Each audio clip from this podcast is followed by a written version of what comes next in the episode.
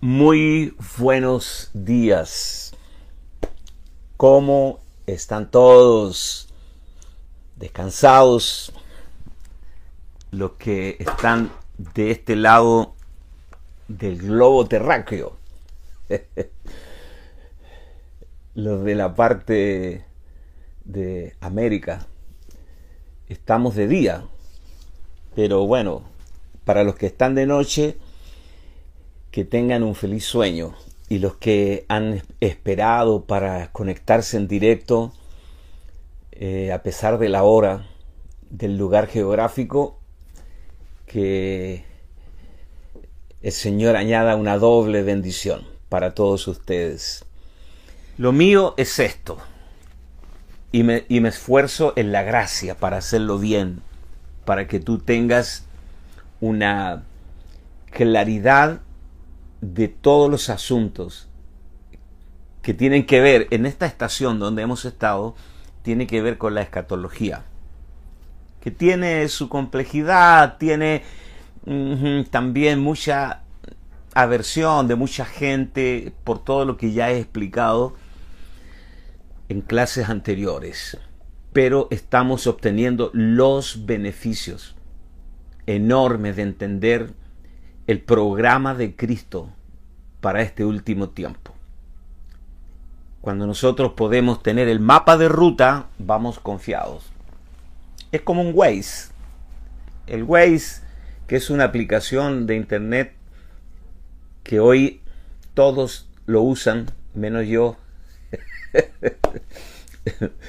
el, el Waze, eh, tú lo pones y te lleva eh, es como yo siempre digo en un lenguaje coloquial, es a prueba de tontos, porque tú pones, ta, ta, ta, aquí estoy y voy para tal lugar, anotas la dirección y te dirige, te marca en la pantalla dónde vas y la voz de la española siempre te está hablando. Entonces es casi imposible no llegar. Es lo que dijo el Señor a través del profeta Isaías él dijo, abriré un camino en la soledad, en el desierto, un camino, el camino de santidad. Dice, y todo aquel que anduviere por él, por torpe que sea, es el término que usa Isaías, por torpe que sea, no se extraviará. Amén. Así que nosotros que tenemos el privilegio de enseñar la palabra al pueblo, ¿no? tenemos las primicias, los primeros frutos. Daniel dice que los que enseñan la palabra a la multitud, y nosotros trabajamos con multitudes, los que enseñan la palabra a la multitud brillarán como estrellas a perpetua eternidad. Así que yo espero brillar como una estrella, tú también, ¿eh? Tú también, todos. El día miércoles eh, comenzamos este tema de cómo Dios va a recobrar en sus hijos, atento acá, cómo Dios va a recobrar en sus hijos el poder de la palabra confesada. Les hablé de la en, Dios se incorporó en la palabra, la palabra cuatro mil años después, estamos hablando de Cristo, el verbo, se, incorporó o, o se corporificó o se encarnó en un judío, la palabra fue llevada a la cruz, fue crucificada, resucitó al tercer día, la palabra venció la muerte y la palabra ascendió al cielo y fue hecho espíritu vivificante y hoy nos habita. Por eso Pablo, sin ningún empacho, él dice que la palabra de Cristo more en abundancia en vosotros. Somos el domicilio de la palabra. Entonces se nos demanda que confesemos todo el tiempo la palabra, porque todo el Evangelio de principio a fin, de la alfa al omega, es una confesión. Señores, Tal vez para ustedes sea desproporcionado lo que voy a decir, pero durante seis mil años esta batalla cósmica entre dos simientes ha sido una batalla de confesiones. Dios dijo, el diablo dice, Dios dijo, la nueva era dice, Dios dijo, el mundo dice, Dios dijo, la comadre dice, Dios dijo, los líderes de opinión dicen, los expertos dicen. Y nosotros, los locos de Cristo, mantenemos firme sin fluctuar la confesión de la palabra. Confesar la palabra y mantenerse en ella es la mayor batalla.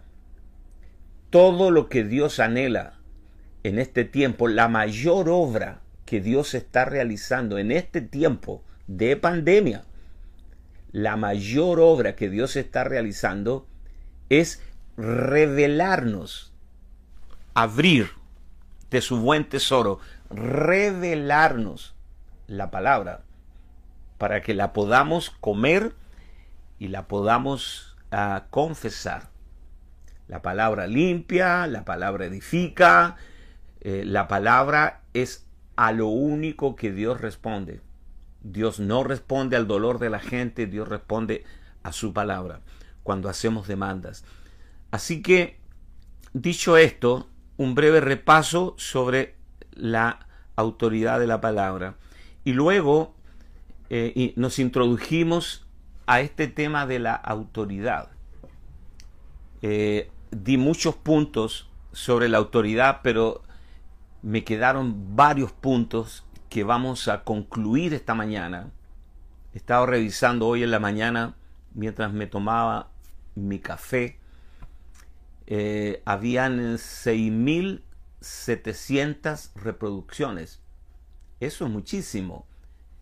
Eso me dice a mí que 6.600 veces, 6.600 veces, a la gente pasó por ahí, se quedó, lo, volvió a ver entero o vio fracciones o lo vio y tomó apuntes cotejándolos con la lección. Porque ya le envié esta lección escrita a mi secretaria, la pastora Vanessa Rizzo, que está en Génova, Génova, Italia. Pero con esto de, las conexiones por internet es como que estuviera acá. Ya les enviamos la lección, si usted no la tiene, solicítela lo que estoy, eh, lo, que estoy leyendo acá, mis apuntes, usted ya los tiene disponibles para que me siga o que siga la palabra, no a mí, que, que presumido para que me siga, por favor.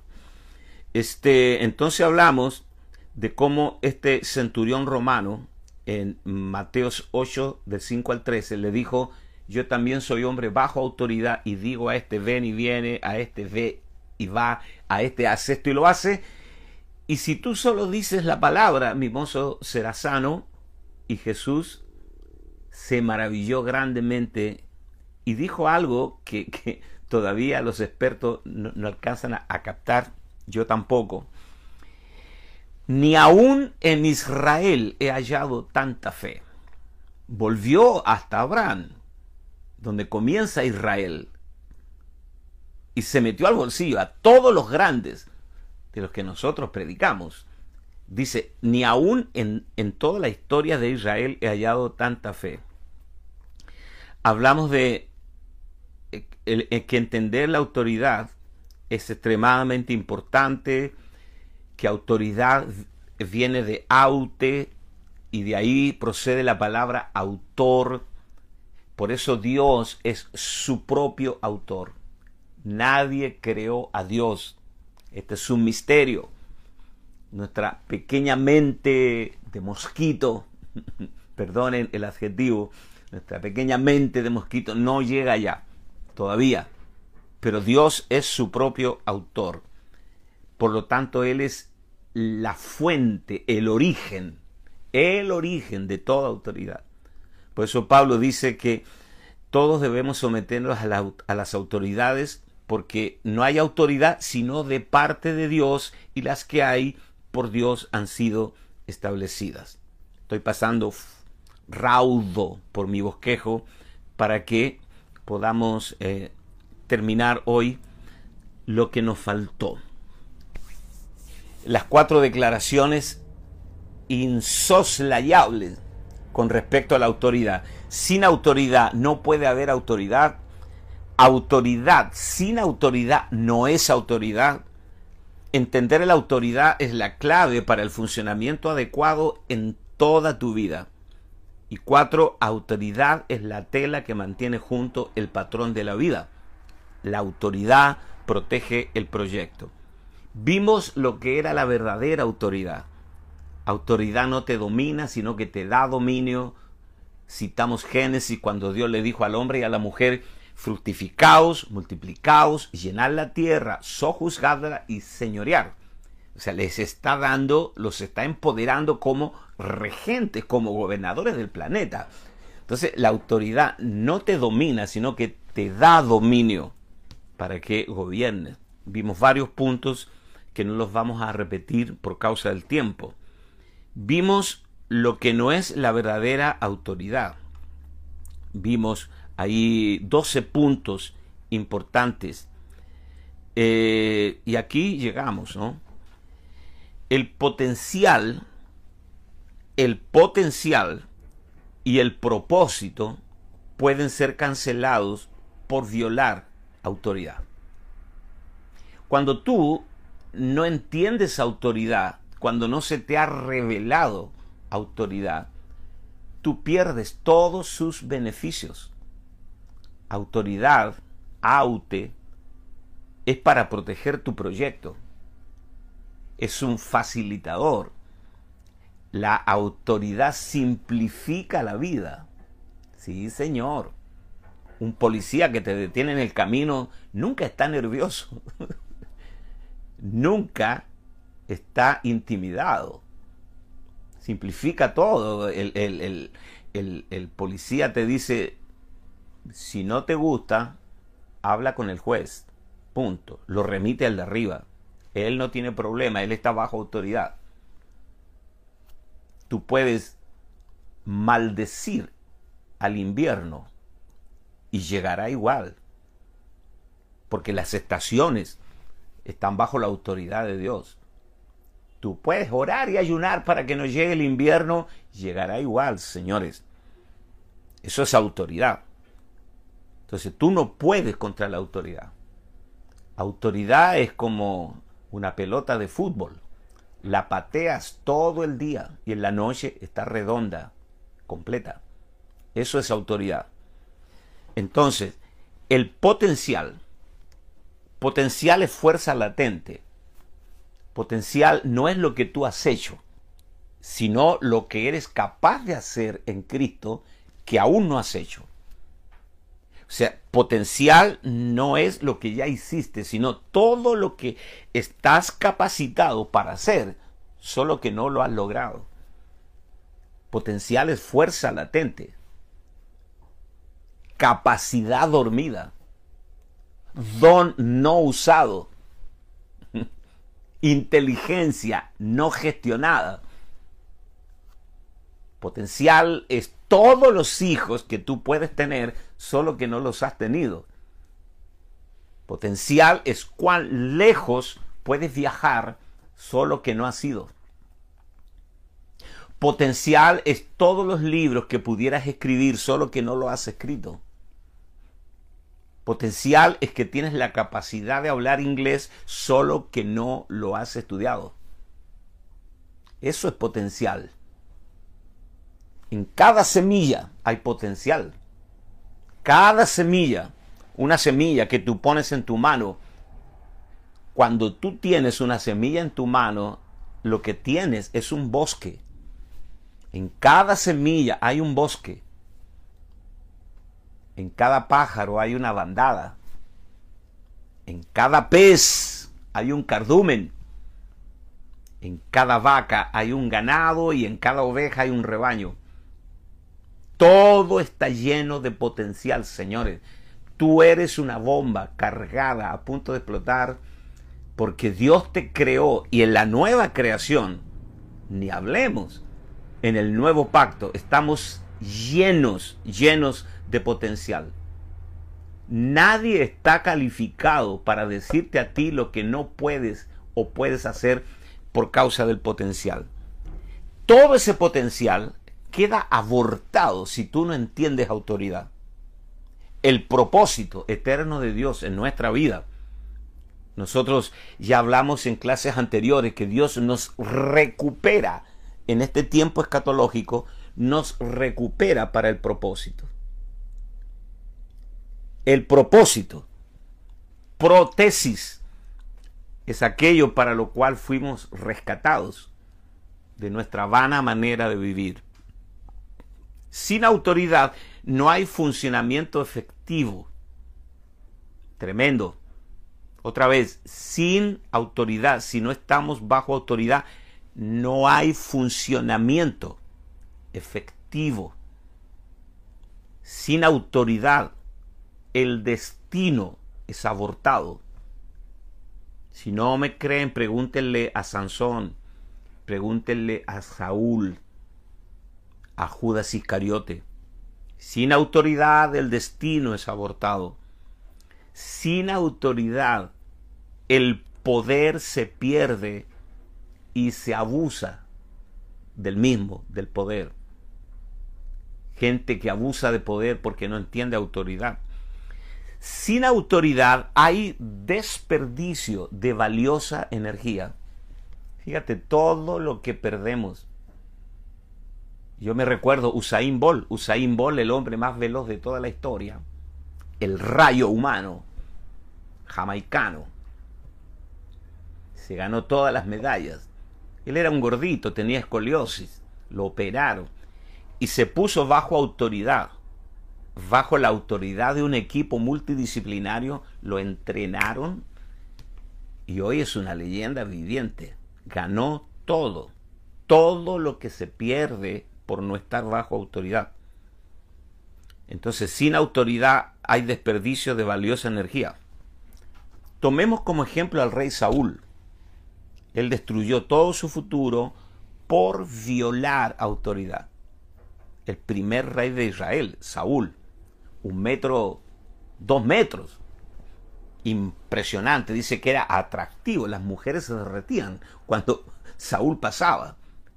Pero cabezón, se rebeló contra Dios, contra, contra la palabra profética y él destruyó todo su futuro por violar la autoridad.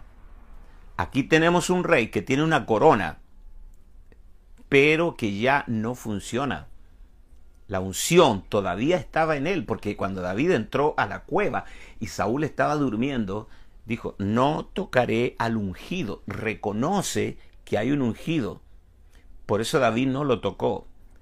Aún conserva o conservaba su posición de rey, pero la efectividad de esa posición se había ido.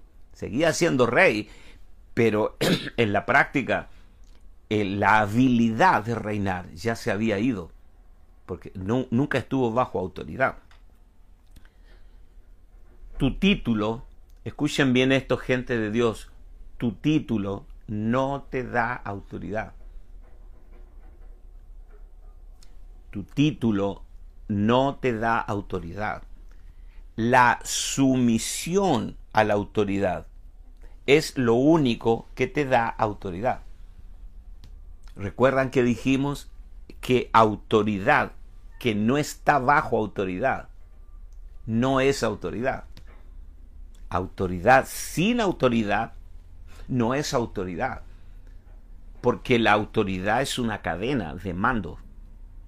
Es un conducto regular. Y la fuente de toda autoridad procede de Dios. No importa si eres profeta, o apóstol, eso no significa nada para el cielo ni para el infierno si no estás bajo autoridad.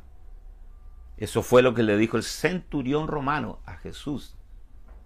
Y ese fue el error que cometieron los hijos de Xeba. En el nombre del Dios que predica Pablo, sal fuera. Y el demonio le dijo, a Pablo conozco. Y sé quién es Cristo o al revés, sé que a Cristo conozco y sé quién es Pablo, pero ustedes, ¿qué cuernos son? ¿De dónde salieron? Ellos habían aprendido, eh, habían aprendido el mantra, habían aprendido el discurso, ¿eh? abra cadabra, pata de cabra. y los demonios se lanzaron contra ellos. De loco, realmente no estaban bajo autoridad. La autoridad, señores, siempre fluye hacia abajo y no hacia arriba. Yo no estoy totalmente consciente de por qué Dios me hace hablar todas estas cosas. Pero sé que es el propósito de Dios que las hable. Porque a mucha gente no le funciona. No le funciona ni aún el servicio que hacen a Dios. Porque tienen un corazón rebelde. Tienen mentalidad sindical hay mucha gente con ciertas ideologías políticas que aman a Dios, sinceramente, me consta, pero no se han podido liberar de estas ideologías y modelos. Ellos son sindicalistas.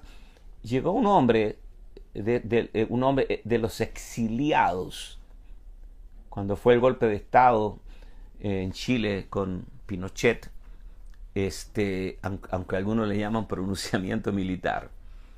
Y se fueron muchos eh, chilenos a, otros países y volvió uno que se había ido eh, eh, como exiliado, regresó, se convirtió a Cristo en aquel país que no voy a nombrar y volvió convertido, pero con el virus de la rebelión, de la ideología, del sindicalismo.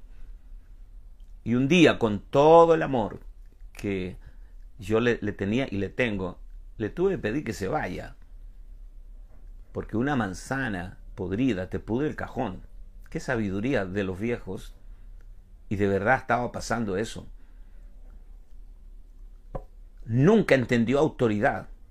Pero es, así, es como este, una eh, como la tormenta, ¿no? Eh, la tormenta no ha llegado, pero ya tenemos el pronóstico. Nosotros sabemos qué le sucede a la gente que no entiende autoridad. Señores, para poder someternos unos a otros, esto es autoridad de cuerpo. Para someternos unos a otros en el amor de Dios necesitamos ser espirituales la carne nunca se va a someter. No, Señor. La carne es asquerosa. La carne es como un cerdo. Tú le pegas al cerdo para que se calle, más chilla, más grita. Es un cerdo, tú no puedes cambiar su naturaleza. La carne es enemistad contra Dios y no se somete a Dios porque no puede. Es un asunto de naturaleza. Y los creyentes carnales son los que no se someten. He escuchado frases como, ¿y por qué me tiene que mandar? ¿Qué se cree? ¿Quién soy yo? Yo no soy una niña para que me estén... Eh, es una manifestación de la carne al no entender la correcta autoridad. Sí, Señor. Entonces yo les decía, no sé por qué Dios me impele me, como dice, me, me constriñe a hablar estas cosas, porque en este tiempo de pandemia, en este tiempo escatológico, es extremadamente importante que Dios recobre en ti un corazón sumiso, que funcione gozoso bajo autoridad. Ese es el punto este es un tiempo escatológico. Sabemos que el escatos de Dios es Cristo. Quiso Dios reunir todas las cosas en Cristo. Y vamos a ver un poquito más adelante cómo el propio Señor operó bajo autoridad. Toda autoridad siempre fluye hacia abajo, nunca hacia arriba. La autoridad está atada a la naturaleza de las cosas, ya que es una ley natural y un principio de vida. La autoridad protege el poder y valida las decisiones. ¿Recuerdas cuando el Señor dijo, eh, ah, te, lo explico de esta manera. Cada vez que Dios habla en su palabra acerca del sometimiento, siempre la exhortación está al de abajo, al que debe someterse, nunca al de arriba. Siervos, sométanse a sus amos, siempre al que está abajo. Someteos a vuestros pastores, siempre el que está abajo. ¿Mm? Y puede parecer también violento, yo sé que hoy día eh, casi como que no quiero decirlo, pero la escritura lo dice. Mujeres, someteos a vuestros maridos en todo, siempre que el marido esté bajo la sumisión de Cristo. Porque si el marido no está bajo la autoridad del Señor, es un pequeño monstruito, un pequeño tirano, un dictador. Aquí se hace lo que yo digo. Oh, wow. Pero cuando el marido está bajo la autoridad de Cristo y opera bajo la autoridad de la palabra, es un deleite. Dígame usted, ¿qué, mujer no, quisiera tener un marido amoroso, tierno, que provee, que es comprensivo, que te rodea de amor? Una mujer así es la envidia del barrio. Por lo tanto, estamos hablando de hombres que están bajo la autoridad de Cristo. Ah, no importa cuánto poder tengas, si quitas autoridad, abres la puerta a la destrucción. La autoridad protege el poder y valida tus decisiones. Y no importa cuánto poder tengas, si quitas autoridad, abres la puerta a la destrucción. Jesús es nuestro mayor ejemplo él dijo cosas que no son normales para nosotros. Nos confunden. Si no tienes el espíritu, piensa que Jesús es un demente, un chiflado, que habla cosas que no tienen pie ni cabeza. Por ejemplo, Juan capítulo 7, verso 16 al 18. Jesús les respondió y dijo, mi doctrina no es mía, sino de aquel que me envió. El que quiera hacer la voluntad de Dios conocerá si la doctrina es de Dios. Y si yo hablo por mi propia cuenta, el que habla por su propia cuenta, su propia gloria busca. Pero el que busca la gloria del que me envió, este es verdadero y no hay en él injusticia. Juan capítulo 12, verso 48 al 50. El que me rechaza y no recibe mis palabras, tiene quien le juzgue. La palabra que he hablado, ella le juzgará en el día postrero, porque yo no he hablado por mi propia cuenta, el Padre que me envió él me dio mandamiento de lo que he de decir. Sujeto absoluto. Es como que Jesús dijo, muchachos, no quiero ser un predicador de novedades. Solo repito literalmente lo que oigo decir a mi Padre. Y sé que su mandamiento es vida eterna. Así pues, lo que yo hablo, lo hablo como el Padre me lo ha dicho aquí estoy, bajo autoridad. Él dijo, yo no doy testimonio de mí mismo, yo digo solo lo que oigo decir a mi Padre. No quiero ser original, ni ser predicador de novedades. Yo digo solo lo que la autoridad dice. Soy, Pablo dice, soy un embajador en cadenas, embajador en cadenas. Un embajador solo dice lo que dice el presidente que lo asignó. Un embajador no tiene opinión propia. Abdicó a su opinión. Solo dice lo que dice el rey, lo que dice el presidente. Yo digo solo lo que dice la autoridad. Jesús definió y separó dos declaraciones. Atento acá. Habéis oído que fue dicho, pero yo os digo. Esto es fuerte. Esto puso, puso patas para arriba a los fariseos. Se escandalizaron. Habéis oído que fue dicho, no adulterarás, pero yo os digo, cualquiera que mira a una mujer para codiciarla, ya adulteró en su corazón con ella. O sea, Jesús dijo, cuando hablo, estoy citando a mi Padre. Nuevamente, habéis oído que fue dicho, pero yo os digo, estoy citando a mi Padre. La autoridad te hace libre para hablar la mente de la autoridad. La mente de la autoridad es la mente de Cristo. Entonces, la autoridad, cuando tú estás bajo autoridad, aunque parezca un juego de palabras, te hace libre. La autoridad te hace libre para hablar la mente de la autoridad.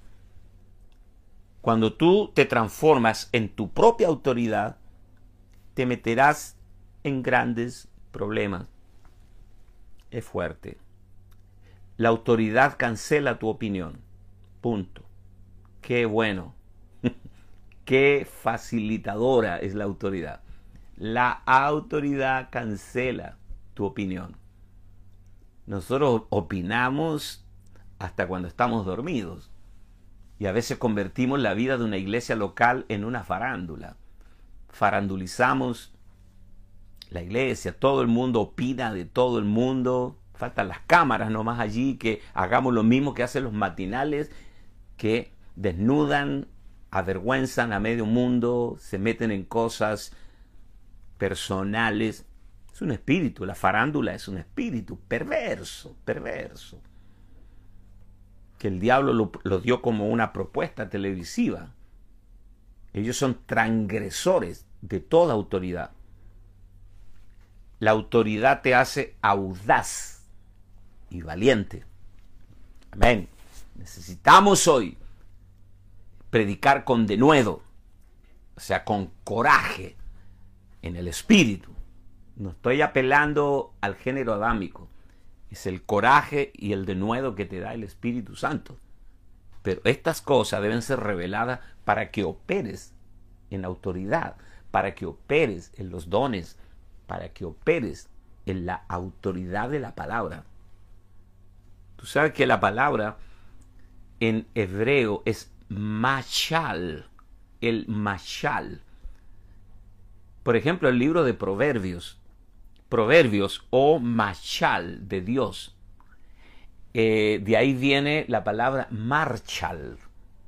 ¿Te acuerdas del marchal que llevaba la estrella en el lejano oeste? el, sheriff, el marshal. ¿eh? Llegó el marshal. Todos bajaban sus armas, porque llegó la autoridad. Pero viene de la palabra machal, que es la palabra de autoridad. Se me ocurre a mí que Salomón recibía una palabra eh, direccional para ese día y gobernaba, Salomón gobernaba con el machal, con la palabra. Por eso fue llevado tan alto. Después se descarrió, ¿no? Después se metió con muchas mujeres y bueno, eh, le construyó ídolos a las mujeres porque eran extranjeras y ahí fue el final de Salomón. Entonces, la autoridad te hace audaz y valiente. Cuando estás bajo autoridad, no puedes ser intimidado. Qué cosa extraordinaria esto. Escúchalo. Cuando estás bajo autoridad, no puedes ser intimidado. No puedes cargar con la culpa de lo que está sucediendo. A mí me mandaron hable con mi general. Estoy bajo autoridad. Cuando estás bajo autoridad, eres audaz y das la impresión de ser arrogante. Pero no, no quiero problema, no, no, no discutas conmigo, tu problema es con la autoridad. Y lo remite al de arriba. Punto, habla con el juez, habla con el jefe. Yo no me puse acá, me pusieron. Para mí es mucho mejor no ser autoridad. Eso fue lo que sucedió con Moisés. Eres puesto como jefe y por lo tanto tú mandas. A los hijos no les gusta que los padres los manden, porque ya traen el germen de la rebelión. Y hay padres que mejor le conceden todo a los hijos para no eh, discutir y los están llevando por el despeñadero. Los padres que renuncian a la autoridad delegada que Dios les dio están criando hijos para el sistema. Vas a vivir para ver lo que has hecho y vas a ver los frutos. Este, tú eres la autoridad de Dios y, y es más fácil ser amigo de los hijos, el compadre, que ser el padre, la autoridad. Pero Dios no te puso como amiga de tu hija o amigo de tu hijo. Dios te puso como autoridad. Eres puesto como jefe y por lo tanto mandas. Lucas capítulo 20, verso 2. Y le hablaron diciendo, dinos, ¿con qué autoridad haces estas cosas? ¿O quién es el que te ha dado esta autoridad? La pregunta es, ¿cuál es tu fuente? Siempre Jesús será abordado por los religiosos para preguntarle, ¿con qué autoridad haces esto? Y eso es lo que el sistema nos está preguntando a nosotros. ¿Quién se creen ustedes? que no están de acuerdo con todo lo que está pasando en el mundo. Eh, ustedes son eh, anacrónicos, viejos, se quedaron en el pasado. Tú sabes todo ese discurso, ¿no? Tomemos como ejemplo a Moisés. Moisés era buscado en Egipto como el asesino más peligroso, porque mató a un egipcio y él tuvo que huir al desierto y se autoexilió por 40 años. Ese es el punto. Y 40 años más tarde Dios lo llama desde una zarza ardiendo y le dice que regrese a Egipto para sacar a Israel. Dios tiene que convencer a Moisés de que su autoridad está por encima de la autoridad de Faraón. Moisés, diles, el yo soy me ha enviado yo soy me enviado. Moisés se vuelve audaz y va a Egipto para hacer una tremenda demanda al Estado egipcio. Ahora, Moisés entra con un palo, con una vara, su hermano Aarón a su lado derecho. Y entra por el pasillo alfombrado en el viejo palacio del faraón y se para frente a él y le dice, así dice el Señor, deja ir a mi pueblo para que me rinda culto en el desierto. O sea, tú tienes que entender dos cosas acá. Si, si tú hubieras estado allí presenciando e, esta escena, tú tendrías que entender dos cosas. O este tipo, Moisés, es un loco, demente, un chiflado, o él está operando bajo una autoridad infinitamente superior al poder del ejército egipcio. O sea, cuando Moisés entiende que él está bajo autoridad, él enfrenta los poderes del faraón. Él le dijo al faraón, vamos a formar el sindicato de los trabajadores del Sinaí. Nos vamos, señores, con todo, dos millones, la mano de obra de Egipto.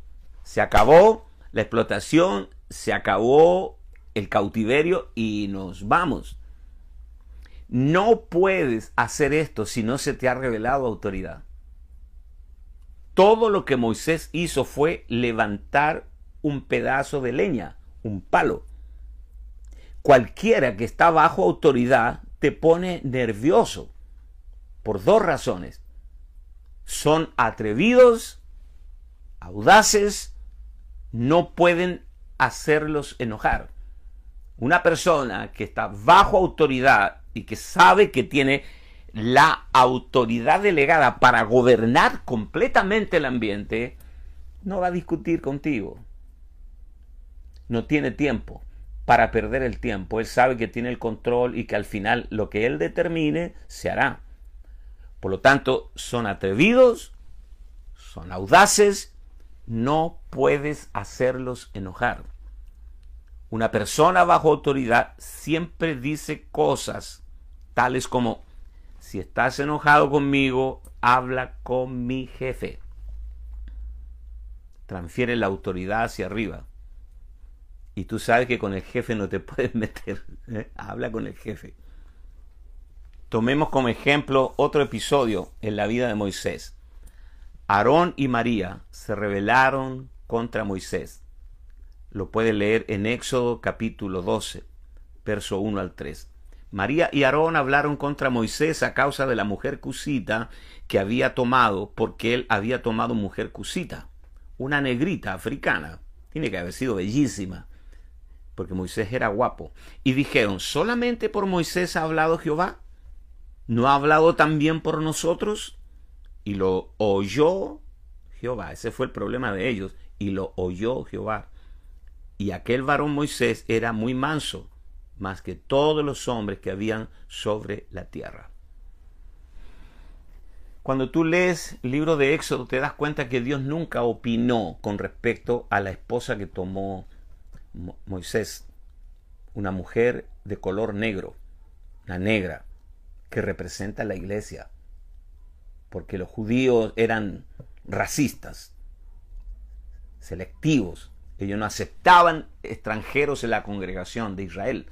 Y aquí aparece el líder máximo, Moisés, tomando como esposa una mujer africana. Eso fue de muy mal gusto para sus hermanos, Aarón y María. Pero Dios nunca dijo nada. Ese es el problema.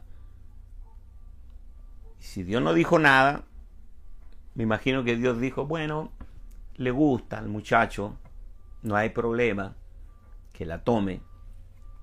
Sus hermanos se rebelaron contra Moisés y María terminó leprosa. Dios le, le mandó lepra y, Aarón corrió, dice que corrió al tabernáculo para mover el incensario y, detener la ira de Dios. Recuerden que Aarón era sumo sacerdote y él sabía cómo detener la ira de Dios, sino también queda leproso.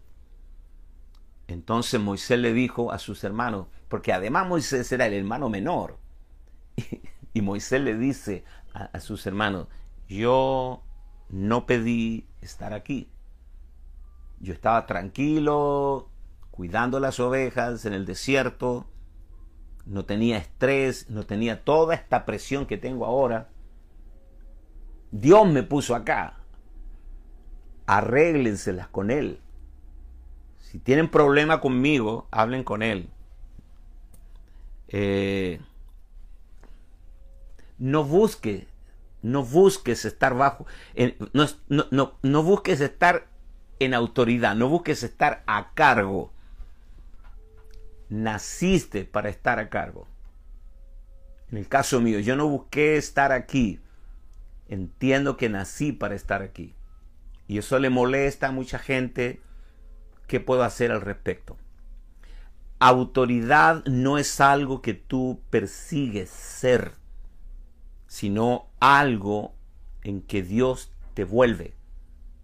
Autoridad no es algo que tú persigues ser, sino algo en que Dios te vuelve. Él te transforma en autoridad. Autoridad no es algo que tú sales para perseguir. Una persona bajo autoridad de Dios generalmente no quiere ser autoridad porque no la necesita. Esto es bueno, se los leo de nuevo. Una persona bajo autoridad generalmente no quiere ser autoridad porque no la necesita. Moisés le dijo a María, lo que soy es lo que Dios me hizo ser. Así que si mi posición te afecta, no lo puedo evitar. Nací para ser lo que soy y no para satisfacer tu opinión. Es fuerte. Sí, Señor. Pueden leer después en casa números, números capítulo 12. Anoten versos 5 al 16. Y van a ver cómo Dios empoderó a Moisés como la autoridad. Señores, cuando se dio la autoridad, se produce demora en el proyecto y confusión en el campamento. Todo verdadero líder es al mismo tiempo un seguidor. Nadie comanda una organización sin restricciones. Lucas Márquez está bajo autoridad. Por eso que hay gente que se nos somete a esta autoridad delegada por Dios voluntariamente y con gozo. Porque no hay prepotencia, no hay mandoneo, no hay sistemas represivos de castigo. No tenemos una policía secreta, matones. No hay ningún mecanismo de represión. Es solo reconocer la autoridad que Dios ha delegado.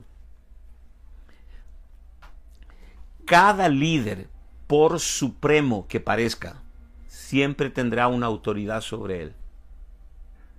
Sí, Señor. Cuando tú no tienes con quién reportarte, cuando tú no tienes a quién rendirle cuenta, tú estás en un hondo problema, como lo oyes. La peor desgracia de un líder es no tener a nadie a quien responder ni rendir cuentas. El león es el rey de la selva. Ruge. Y los animales huyen. Pero un día será el almuerzo de alguien.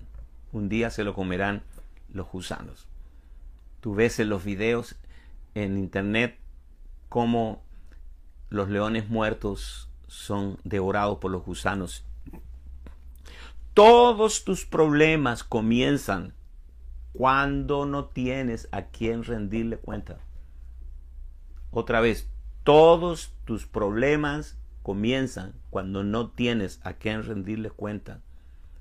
Sin autoridad sobre ti, no podrás hacer todo aquello para lo que naciste. Autoridad es la clave para la vida y el secreto del rendimiento máximo. Esto lo dejé para el final, me quedan unos minutitos. El creador de la autoridad, vale decir Dios en la persona de su Hijo, el creador de la autoridad, Jesucristo, se relacionó o conectó correctamente con la autoridad, siendo Dios. Gálatas capítulo 4, verso 4. Pero cuando vino el cumplimiento del tiempo, Dios envió a su Hijo, nacido de mujer y nacido bajo la ley, Lucas 2.51. Y descendió con ellos y volvió a Nazaret y estaba sujeto a ellos, a sus padres. Jesús siempre supo que Él era el creador del universo, siempre supo que Él era la resurrección y la vida. Y su madre guardaba todas estas cosas en su corazón. El mismo que hizo la ley se sometió a ella el creador de todas las cosas, se humilló a sí mismo. Filipenses capítulo 2, verso 8. Y estando en la condición de hombre, se humilló a sí mismo, haciéndose obediente hasta la muerte y muerte de cruz. Entonces, preciosa gente de Dios, la verdadera autoridad nunca te humilla, solo espera que tú te humilles porque la verdadera autoridad funcionará solo si te humillas ante ella. Humillaos bajo la poderosa mano de Dios, y Él os exaltará cuando fuere tiempo. Tú te humillas y Él te promueve. Te puedes humillar cuando estás seguro de quién tú eres, cuando tú sabes que eres nueva creación, cuando tú sabes que Dios te cogió para un propósito definido, no tienes problema de humillarte. Ese es el punto. Jesús se pone bajo autoridad. Escucha, Mateo 3, verso 13 al 17. Entonces Jesús vino de Galilea a Juan al Jordán para ser bautizado por él, mas Juan se le oponía diciendo, yo necesito ser bautizado por ti, y tú vienes a mí, por favor. Pero Jesús le respondió, deja ahora, porque así conviene que cumplamos toda justicia. Entonces le dejó, y Jesús después que fue bautizado, subió luego del agua, y he aquí los cielos fueron abiertos, y vio al Espíritu de Dios que descendía como paloma y venía sobre él. Y hubo una voz de los cielos que decía, Este es mi Hijo amado, en quien tengo complacencia. Cuando miras el mapa bíblico, míralo, te das cuenta que de Galilea al Jordán habían siete días de camino. Jesús vino caminando. No es que dijo, bueno, que le dijo a Pedro, eh, búscame un vuelo, el vuelo más rápido que salga para, para el Jordán. No, señores, no habían aviones, no habían autos, nada, era a pie cruzando montañas, ríos y valles. ¿Y a qué vino Jesús al Jordán? Caminando siete días. Vino a ponerse bajo autoridad. Él no fue al templo a profetizar. Miradme todos, soy hijo de Dios. El Padre me ha enviado. No, él fue al Jordán, no fue al templo y se puso bajo autoridad. Entonces, no vino para saludar a Juan, tampoco vino para buscar un ministerio, solo vino buscando estar bajo autoridad. Imagínate tú a Dios buscando a quien someterse. Juan Bautista está desconcertado, confundido. Dice, Señor, no me metas en estos problemas, yo no soy digno de, desatar la correa de tus sandalias. Por favor, no, no me hagas esto. Dice Marcos, Mateo 3:14, mas Juan se le oponía diciendo, yo necesito ser bautizado por ti y tú vienes a mí. Tú deberíamos invertir los papeles aquí en las aguas del Jordán. Bautízame tú a mí. Y Jesús le dijo, no, no estás entendiendo, no se trata de ti ni de mí, se trata del principio de la justicia y de la autoridad. Juan no entendió la autoridad, él esperaba que Dios lo bautizara, pero Dios lo puso para bautizar. Dios lo puso para bautizar a Dios. Tu autoridad emana de lo que Dios te puso a hacer. Tu autoridad emana de lo que Dios te puso a hacer. Y en esa instancia Juan era mayor que Jesús debido al orden del momento. No es que Juan es superior a Cristo. Mateo 3:15. Pero Jesús le respondió, deja ahora, porque así conviene que cumplamos toda justicia. Entonces le dejó. Jesús le dijo, así conviene. Termino. Esto es apropiado. Lo que Jesús estaba diciéndole era, el punto no es quién es más grande, sino cómo encajamos en este asunto de la autoridad. Pues debemos cumplir toda justicia. Si no hubiera sido así, nunca el cielo se hubiera abierto sobre Jesús. Todo lo que vino después es una gloriosa historia. He terminado por ahora el tema de la autoridad. Que tengan un feliz fin de semana. Repasen este tema. Dígale, Señor, yo necesito entender este tema de la autoridad. No quién manda aquí, sino a quién debo someterme. Cada vez que tú llegues a un lugar, la primera pregunta es, ¿a quién debo someterme? Yo lo, lo vivo o lo vivía cuando viajaba todo el tiempo. A veces me invitaban pastores muy sencillos que se esforzaban para pagar un boleto aéreo y llevarme a predicar en sus iglesias. Y llegaban y me llenaban de honores y prácticamente pleitesía. Pero en realidad la persona, e, la autoridad de ese lugar no era yo, era el pastor. Y yo se los hacía saber, le decía, estoy a sus órdenes, sinceramente. Estoy aquí para obedecer. Ellos se emocionaban y siempre Dios hacía cosas extraordinarias.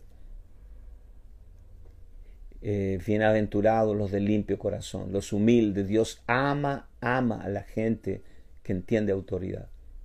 No siempre la autoridad es de tu agrado, no tienes que irte de vacaciones con ella, pero la autoridad no es para caerte bien. La autoridad es para que encajes correctamente en el propósito eterno de Dios. Busca algún rebelde, averigua la historia de los rebeldes. Todos están destruidos. Todos están en hondos problemas. Los que estamos bajo autoridad, seguimos con los cielos abiertos, bendecidos, como siempre digo, hasta las muelas. Amén. Que tengan un fin de semana extraordinario. Pásenlo bien y nos reencontramos el lunes. Bendiciones. Chao.